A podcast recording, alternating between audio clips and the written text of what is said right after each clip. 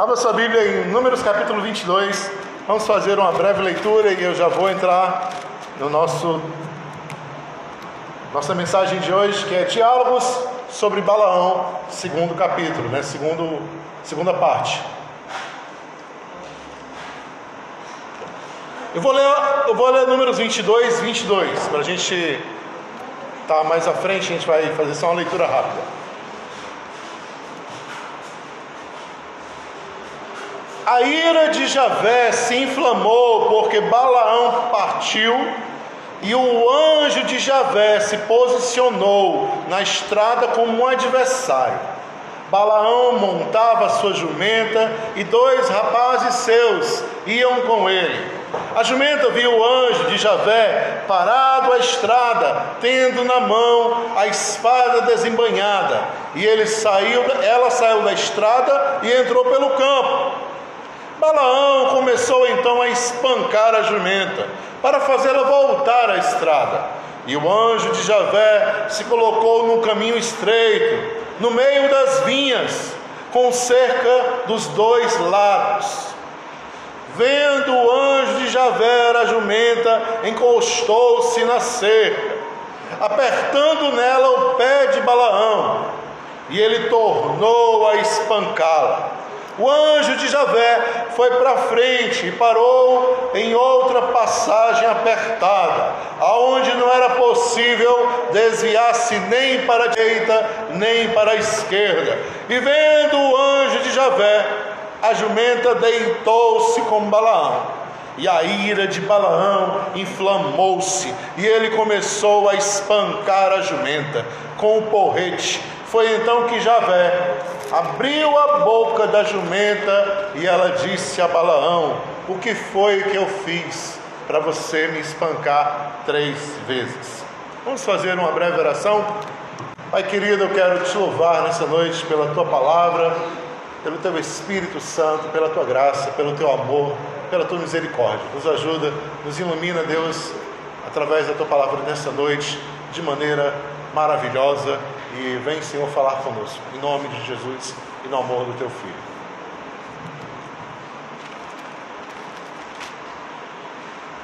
Em 373 a.C., Tucídides, o historiador grego, comenta que numa das cidades da Grécia, algumas doninhas, algumas cobras e alguns ratos começaram a partir, embora, fugir da cidade. Alguns dias acometida por um grande terremoto. Em 1805, a cidade de Nápoles também foi acometida por um grande terremoto. Mas comenta-se que antes disso, tanto os cães quanto os cisnes e as ovelhas faziam barulhos insistentemente alertando de algo que estava para chegar. Em 1900 e comenta-se também que precedendo o terremoto houve uma corrida de vários cavalos para o meio da floresta, prevendo aquilo que estava para acontecer. Também nós, em dias atuais, ouvimos alguns relatos de elefantes e animais que pressentiram a tsunami antes que ela chegasse. E tentaram se abrigar nos locais altos daquela, daquele país, da Indonésia. Todos nós ficamos intrigados e curiosos com esta percepção, com esta capacidade de alguns animais que sobrepõem muito a muitos sensores e a muita tecnologia que hoje nós a gente tem nos dias atuais. Ora, o máximo que se consegue prever de um terremoto é a sua dimensão, é a sua gravidade. Somente isso.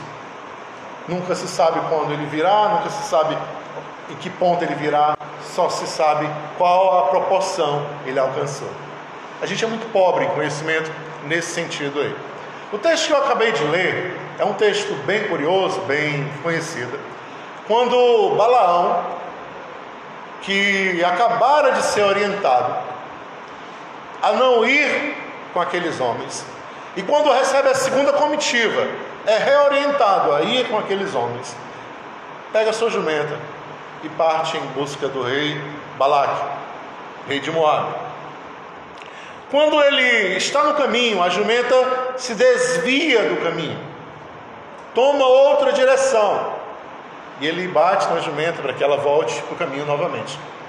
Pela segunda vez, ela se desvia novamente e encosta sua perna no muro, machucando o seu pé. E ele espanca a jumenta novamente. E por último, quando é impossível que ela se desvie, pois o caminho é tão estreito, tão é, afunilado, que eles vão se encontrar, ela se deita no chão e não segue mais o caminho. E aí, nesse momento, ele começa a espancá-la grandemente. E diz a Escritura que Deus abriu a boca da jumenta e ela falou com Balaão. A verdade é que esse, essa narrativa faz parte de Números 22 e também, e também no capítulo 23, vem trazer o momento em que Balaão é convidado pelo rei Balaque, o rei de Moabe, pelos poderosos, para amaldiçoar o povo de Israel, pois eles estavam ali acampados, bem próximo àquela cidade. E eles eram temidos, pois já haviam desbaratado alguns povos pelo caminho. E como é natural, comum, corriqueiro, até entre os poderosos e principalmente entre os poderosos, existe uma compreensão, como eu havia falado anteriormente, de que há uma espiritualidade e há uma importância tamanha nessa espiritualidade que, que está no mundo, que é fundamental que estejamos do lado certo, ou que ela esteja do nosso lado. Pelo menos as pessoas que são poderosas sempre pensam assim. Inclusive, disse a história que Alexandre estava para invadir uma cidade hebreia. E antes dessa invasão, ele teve um sonho. E nesse sonho ele via muitas pessoas de branco. E ele via aquela, aquela multidão de branco, e ele via uma coisa pedaços de coisas voando pelo tempo, e aquela coisa parecia uma coisa fora do comum. E ele ficou impressionado com o sonho. E ele estava para invadir uma cidade hebreia. E ele segue a sua invasão. Quando ele chega na cidade hebreia, era uma data comemorativa dos judeus. Eles estavam todos de branco. Eles tinham feito sacrifícios. Eles tinham queimado incenso. E a cidade estava com aquele clima do sonho de Alexandre. E ele resolveu não invadir mais a cidade. Pelo seu sonho, ele resolveu voltar atrás do que ele tinha pensado. Então percebam que a espiritualidade é uma parte fundamental, principalmente entre as pessoas que são conquistadores, desbravadores, políticos poderosos e que têm é, consciência do mover do mundo e das coisas à sua volta. Muitas vezes o leigo não, muitas vezes o, o incauto não, acha que não tem importância nenhuma. Mas os grandes e os poderosos dão uma tamanha importância à espiritualidade. Então chama-se Balaão para que ele amaldiçoe aquele povo. E ele vai todos os rituais. Ele recebe aquele, aquelas pessoas e aí nós vamos fazer rapidamente uma recapitulação do que a gente falou domingo passado. A gente descobre que a espiritualidade ela é formada a partir da comunidade, a partir do grupo. A espiritualidade se constrói aqui, dentro das nossas entrelinhas. Uma espiritualidade não se constrói individualmente, não se constrói de uma pessoa só, não se constrói de alguém que sobe numa montanha e resolve é, encontrar Deus e vai ficar com Deus e vai ficar com Ele para sempre. Não funciona assim.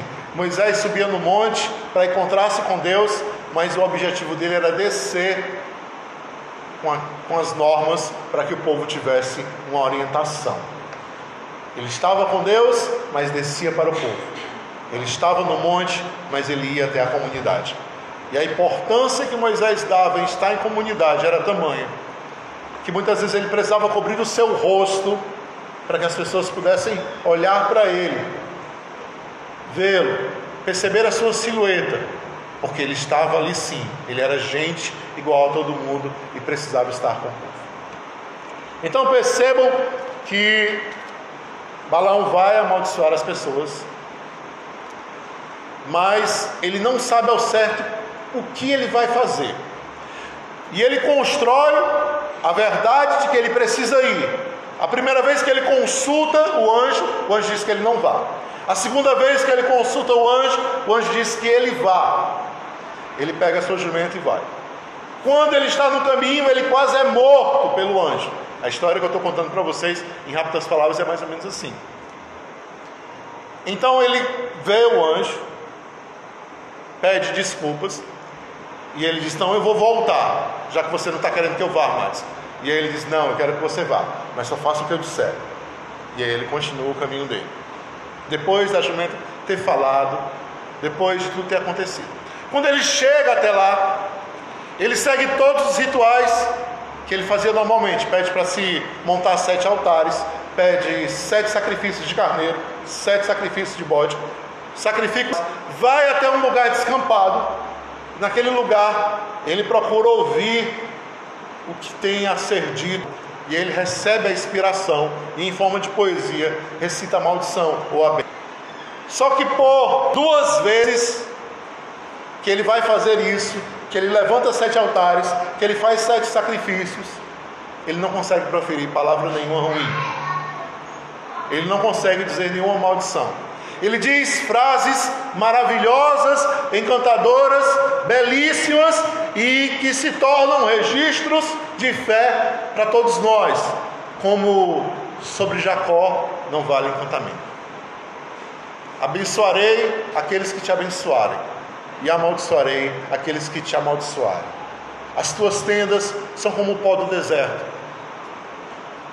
E ele diz palavras de prosperidade, palavras de bênção, e o rei fica furioso, porque ele faz isso por duas vezes, e o rei diz o seguinte: Olha, pela terceira vez, vamos logo para você olhar alguma, alguma coisa que seja ruim diga alguma coisa ruim dessas pessoas. E ele vai para outra posição, ele muda de posição três vezes, e aí nós argumentamos o seguinte: na mudança de perspectiva, a gente começa a ver as coisas de uma outra forma. A verdade é essa. E aí eu também é uma, é uma das colocações que fizemos no domingo passado. Ele muda a perspectiva e ele dá uma nova bênção. Só que tem uma diferença. E é curioso isso. Da terceira vez que Balaão faz isso, Diz a Bíblia que ele não segue os rituais dos encantamentos. Diz que ele simplesmente olha para o deserto e ele começa a proferir a bênção para Israel. E mais ainda, nessa hora a Bíblia diz assim: que o Espírito do Senhor veio sobre Balaão, diferente das outras vezes, que foi somente uma inspiração, agora era o próprio Deus que falava pela boca dele. E então ele faz a terceira bênção ao povo de Israel, ao vermezinho de Jacó. E quando ele termina a terceira bênção, o rei Balaque, furioso, manda ele embora, vai embora, com a mão na frente e outra atrás, já que você quer obedecer ao seu Deus, então você vai ficar sem nada. E aí ele se volta para o rei e se volta para os povos que estão ali esperando a maldição, e ele começa a profetizar o futuro daqueles povos e do povo de Israel de graça, sem cobrar nada para aquelas pessoas, porque ele cai meio que numa, numa veia inspirativa e de profecia que simplesmente ele não consegue se conter. E certamente correndo risco de vida naquele momento. Então, a gente percebe que Balaão é uma figura meio assim controvérsia, mas ao mesmo tempo um cara que termina muito melhor do que começa, certamente. Então, a primeira, a primeira questão que eu vejo para levantar hoje, pontuar,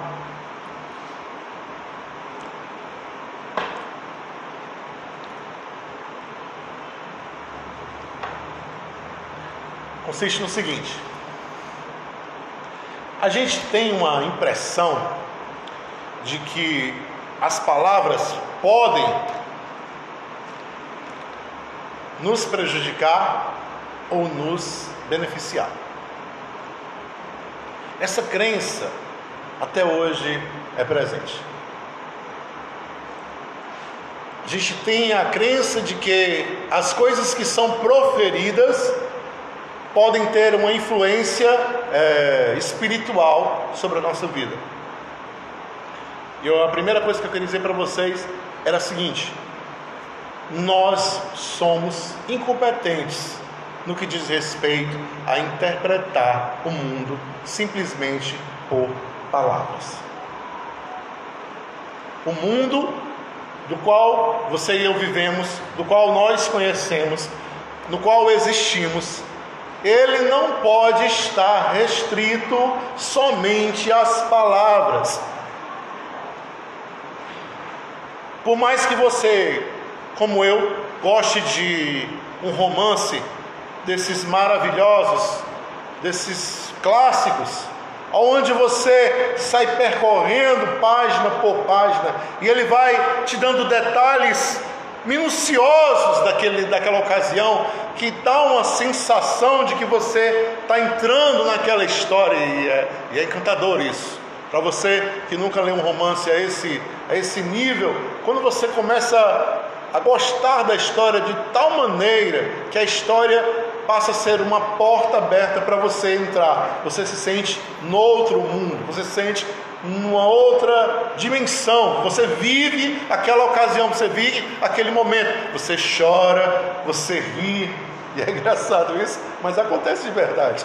Você ri lendo, você chora lendo, você fica encantado lendo, você se sente inspirado lendo. Pastor, nunca tive essa essa condição, não. Nunca fui tão longe assim, mas você deveria. E não é tão difícil, basta você ter um pouco de disciplina.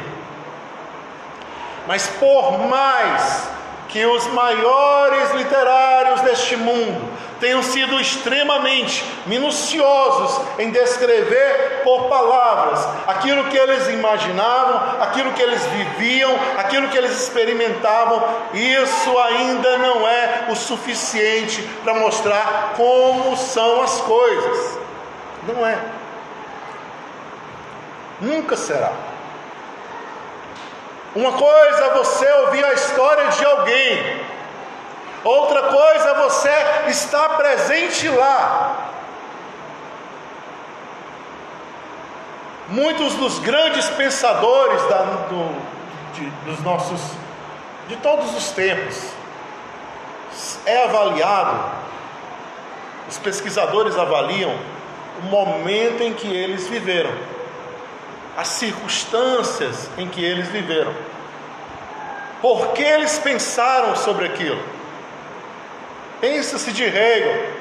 Hegel com a sua dialética, por que Hegel pensou aquilo? Imagina-se a Revolução, a Revolução Francesa desencadeando aquele monte de gente sendo guilhotinado, gente morrendo, e guerra e tudo, e as mudanças na história. Então, Aquilo causa algo nas pessoas, causa algo em todos e naqueles que estão pensando principalmente. O que, eu estou querendo dizer para vocês? Que simplesmente as palavras não conseguem traduzir as experiências. As palavras não conseguem traduzir as experiências. E o que, que isso quer dizer? O que, que isso tem a ver com a gente? Vamos lá.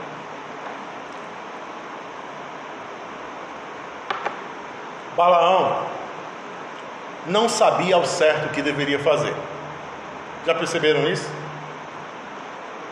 Primeiro ele pergunta se ele deve ir morrendo de medo, e aí ele recebe um não. E ele categoricamente diz: Não vou. Segundo grupo vem, ele, ele pergunta novamente se deve ir, então ele recebe um sim. E ele se prepara para ir.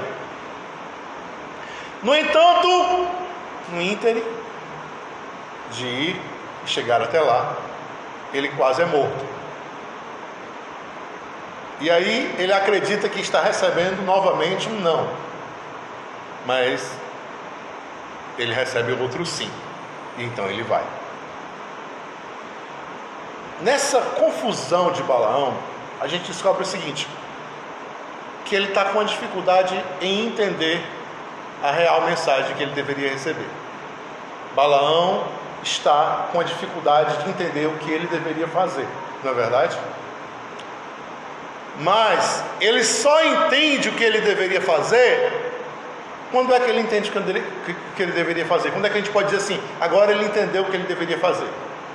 Sabe quando é que eu penso isso? Naquele momento que ele diz assim, e Balaão resolveu não seguir mais todos os seus ritos de encantamentos. Simplesmente ele olhou para o deserto e aí diz a Escritura: nessa hora o Espírito do Senhor veio sobre Balaão e ele começou a falar. Nesse momento ele entendeu o que ele deveria fazer. Nesse momento. Então, quando a gente descobre que existe uma incapacidade nossa, uma incompetência nossa em entender o mundo somente pelas palavras, existem outras vias que são fundamentais para que a gente possa entender o mundo, a vida e a espiritualidade. A questão está exatamente aí. As palavras não são suficientes. Tanto é que se você pegar somente a escritura, que está aqui na minha frente, e tentar fazer dela o teu manual de regra e, e prática, o que, que vai ocorrer? Primeiro, muita coisa você não vai entender. Segundo, muita coisa você vai achar absurdo e sem sentido. Terceiro, você vai dizer assim: isso aqui não cola, não bate. Por quê? Porque as palavras não são suficientes para a gente entender o que está à nossa frente. É necessário de algumas vias a mais. E quais são essas vias? A primeira grande via que eu diria para a compreensão do mundo e das coisas, para a compreensão da espiritualidade, para a compreensão ou de Deus ou do que você achar por bem definir, somos nós. É a nossa história, é a nossa vivência, é o nosso eu no mundo, é a nossa compreensão das coisas, é como aprendemos as coisas e como elas foram marcadas em nós, impressas em nós, impressas na nossa vida. Você é a primeira grande via. Mas isso também é muito arriscado, porque porque na maioria das vezes as pessoas entendem que eu sou a única via e as palavras são o único meio. E aí elas formulam a partir daí todo o mundo delas. Quantas pessoas hoje não têm o um mundo a partir disso, das palavras e de si mesmo?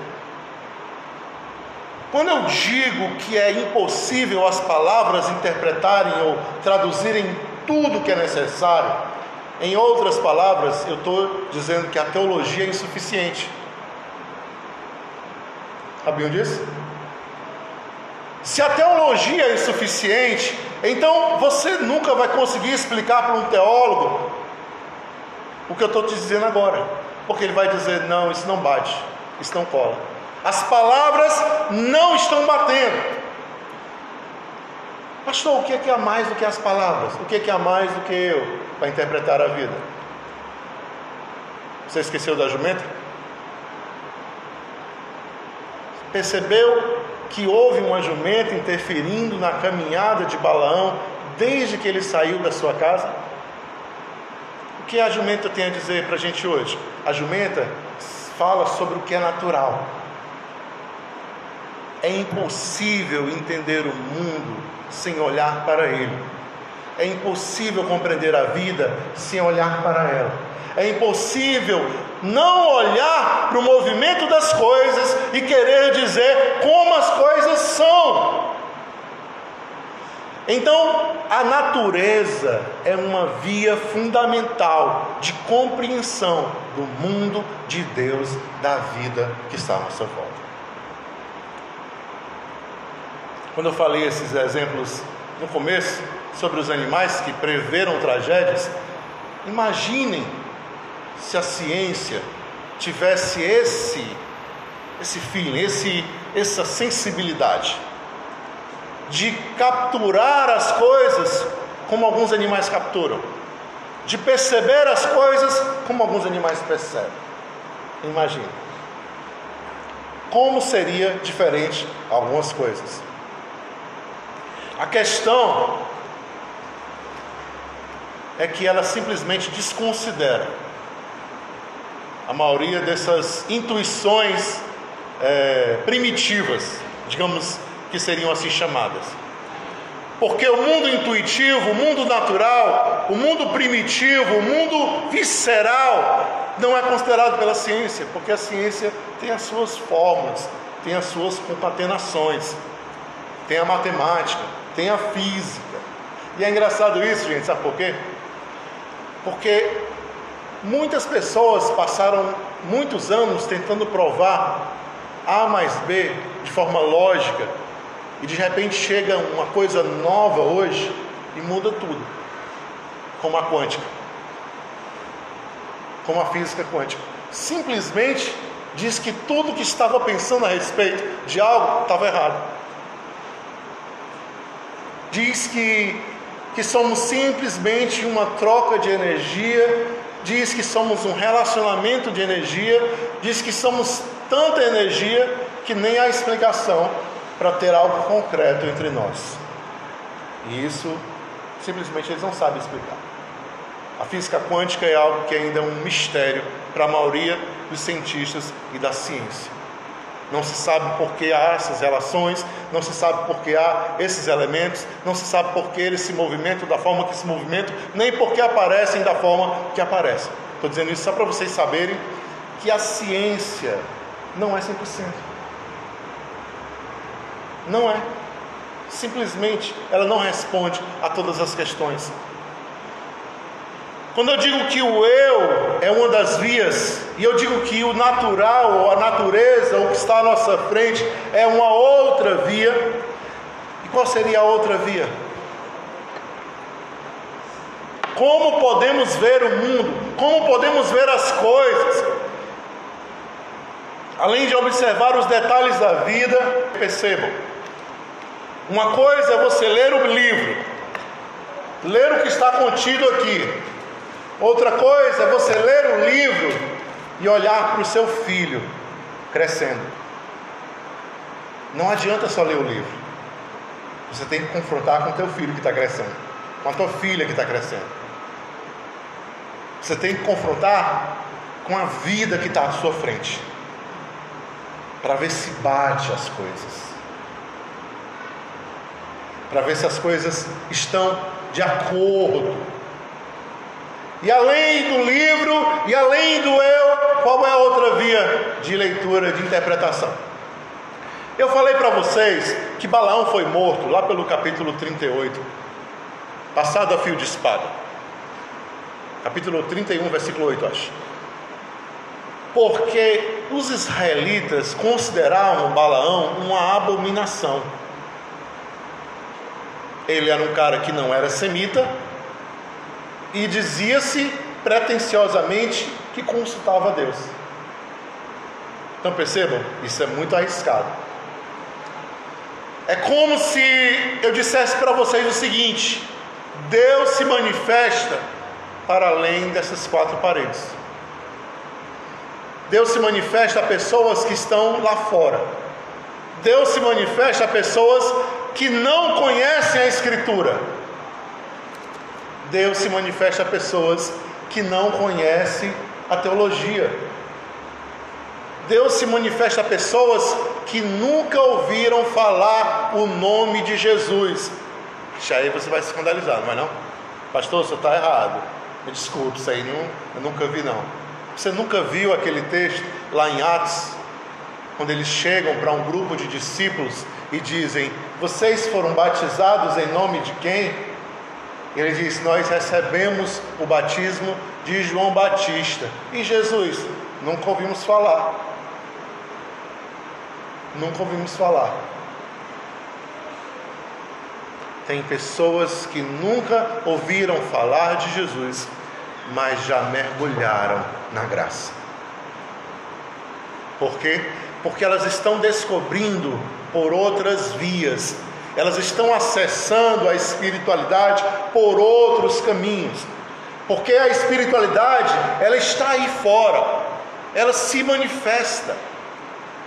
E esse é o nosso terceiro caminho, o caminho do inter ou do extra, daquilo que está fora, daquilo que não está dentro do nosso contexto, daquilo que não faz parte do nosso quintal religioso, do nosso gueto religioso. Ter uma leitura de fora, ter uma visão de fora, ter um olhar de fora, ter uma opinião de fora, ter uma perspectiva de fora, ter uma experiência de fora. Quando vocês vão ver Balaão lançando as suas maldições ou as suas bênçãos, a primeira e a segunda vez ele lança da mesma forma que ele sempre lançou a vida inteira. Como é? Com seus encantamentos. Existe todo um ritual. Arma sete altares, sacrifica 14 animais. Depois de sacrificar os 14 animais nos sete altares, ele sai para um lugar alto que seja descampado ao encontro de Deus. Então Deus o encontra e fala ao seu ouvido: e aí ele desce do lugar descampado e começa a citar em poesia a sua bênção ou a sua maldição. Ele não sabe ao certo o que virá, ele só é inspirado a fazer isso. Balaão nos ensina que ele fazia já e chegava lá de uma outra forma que ninguém conhecia até então. E ele faz isso por duas vezes. E ele é preciso nas palavras que ele diz. E as palavras que ele diz são recitadas por muitos dos crentes conservadores e fundamentalistas. Engraçado isso, né? Mas Balaão está sendo um encantador nessa hora. Não se esqueça. Ele está citando encantamentos. Mas os encantamentos eram verdadeiros. Eram encantamentos vindos de Deus. Quando ele vai fazer a terceira vez, ele se sente incomodado. E ele diz: Eu não preciso seguir os ritos. Eu não preciso. Eu não preciso ir ao encontro de Deus. Eu não preciso seguir a minha antiga crença.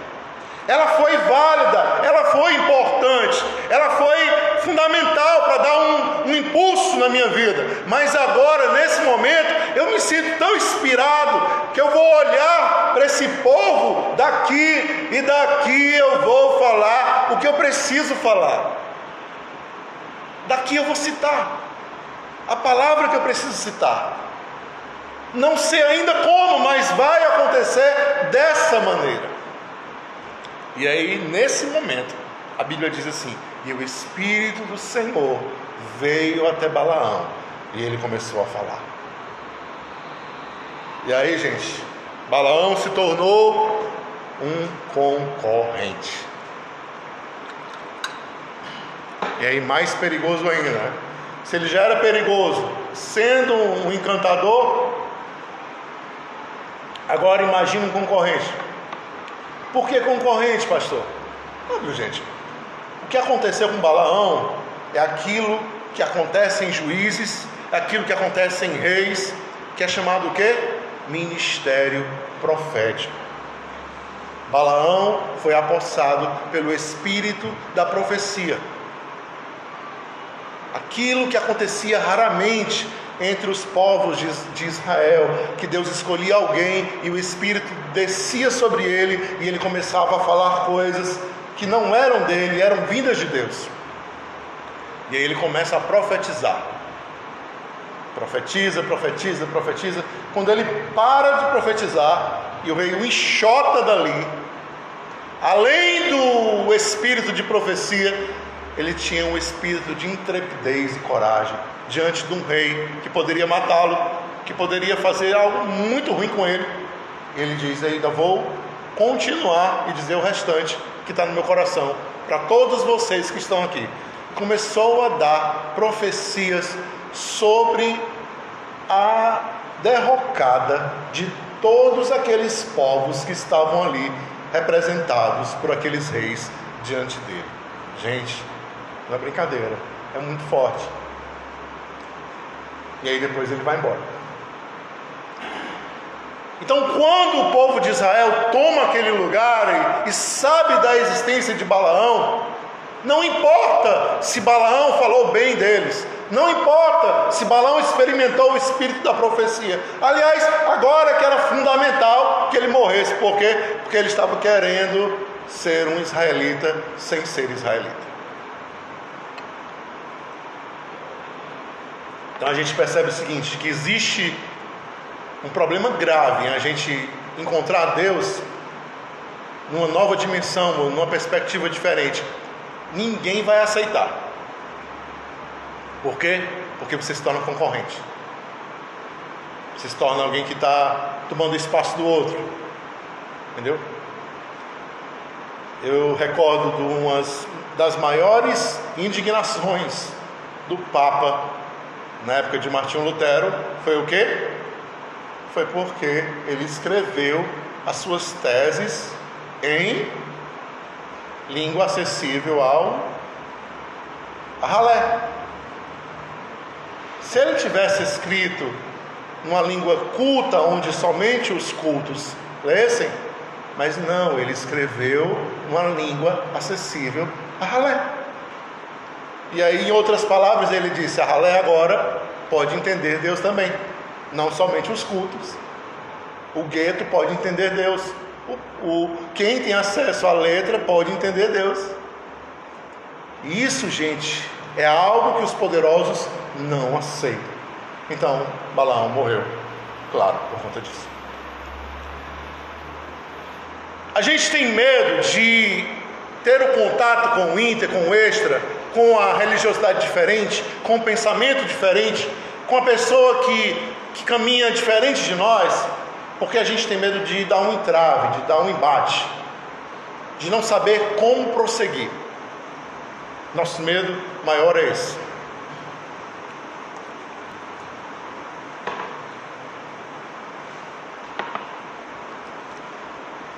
Das nossas espiritualidades se chocarem, de haver um confronto de espiritualidades.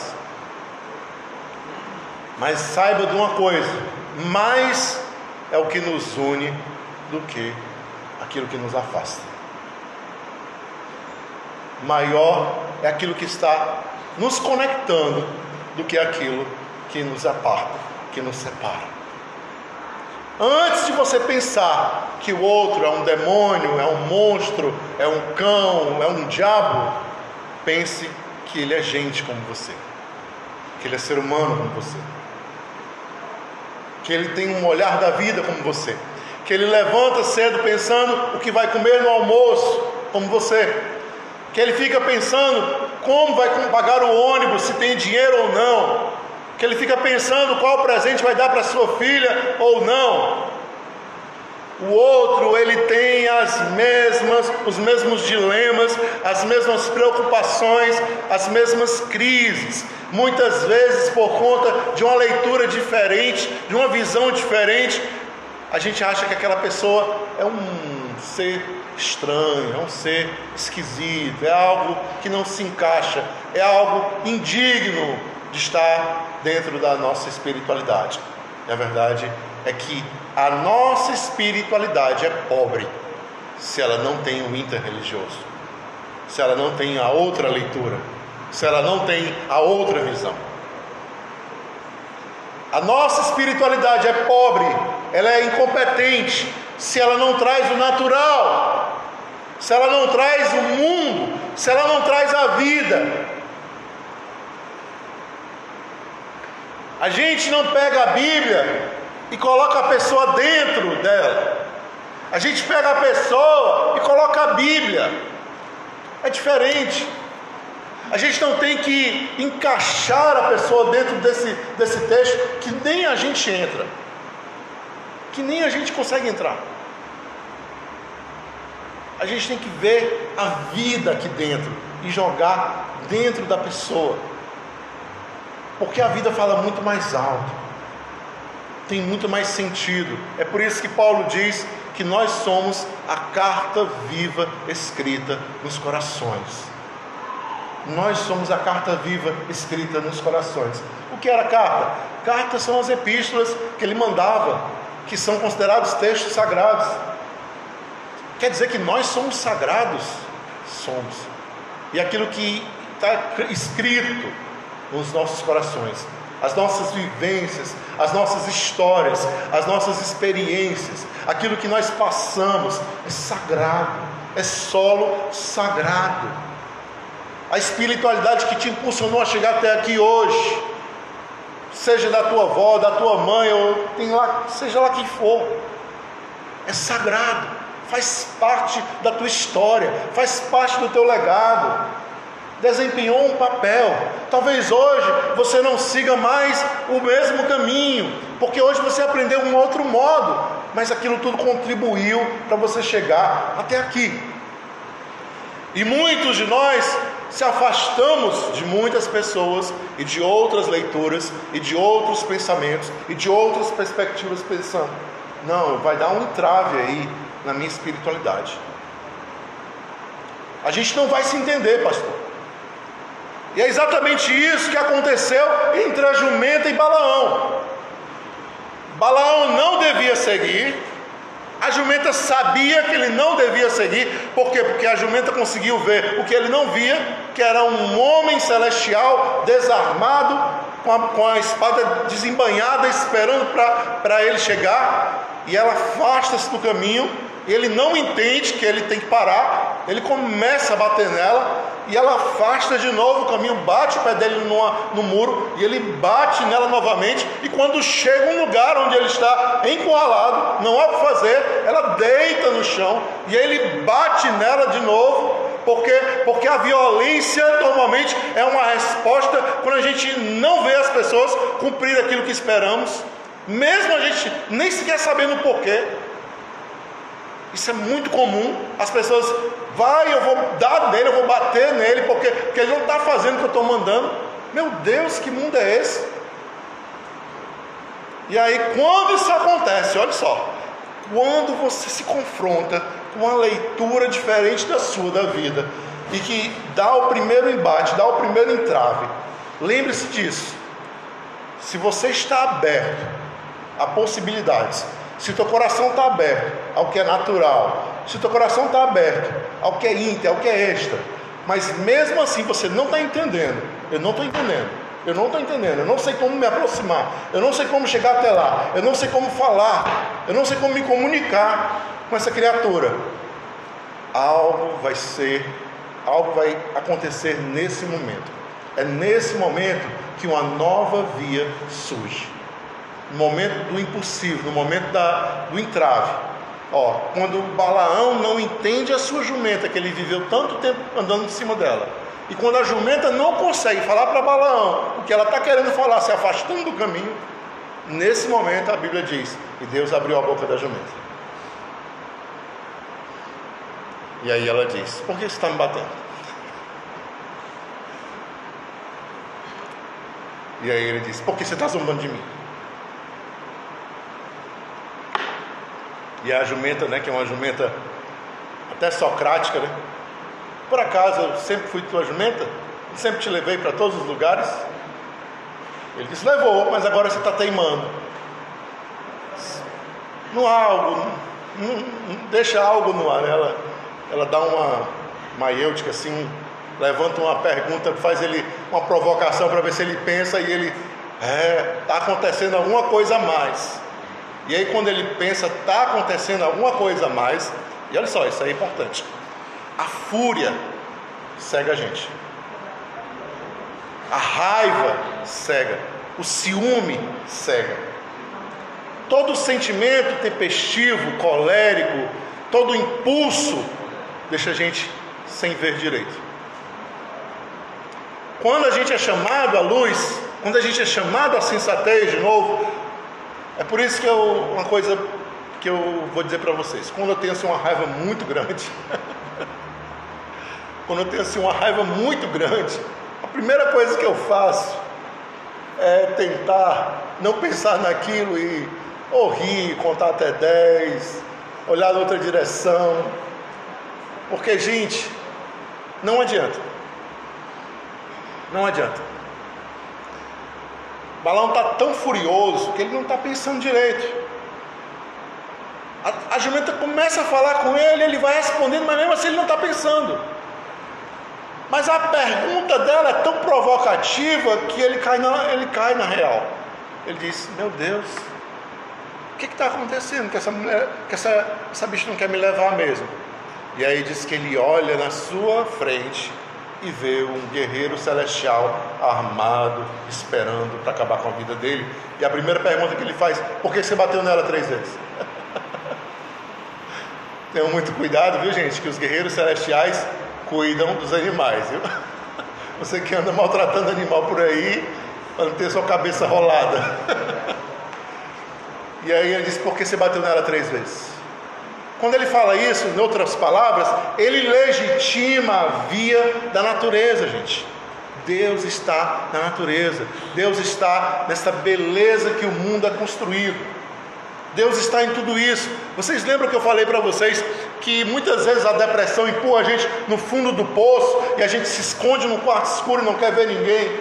Porque se você sair desse quarto e você começar a olhar o mundo aí fora, olhar os pássaros, olhar as paisagens, olhar o nascer do sol, olhar as coisas em sua volta, algo dentro de você é mexido. Por quê? Porque Deus também está aí. Deus está na música, Deus está na poesia, Deus está em bons romances e até nos maus também. Deus está em coisas que a gente menos imagina, em coisas que menos esperamos. Vocês devem lembrar que um dia eu estava falando para vocês que eu estava muito triste, acho que eu nem, nem era pastor ainda aqui. E estava passando um momento muito difícil na vida, e eu estava orando, pedindo a Deus para Ele fazer alguma coisa, mas eu não ouvia nada de Deus. E aí estava tocando é, aquela música do Jason Mraz na rádio lá de casa, Details in the Fabric, detalhes de manufatura. E aí tem uma hora que ele fala assim, deep breath, respire fundo. E aí ele fala assim, é, tudo vai ficar bem. Né? Tudo vai ficar bem. E aí eu disse assim, meu Deus, está falando comigo pela música do Jason Mraz. E Deus é assim, gente.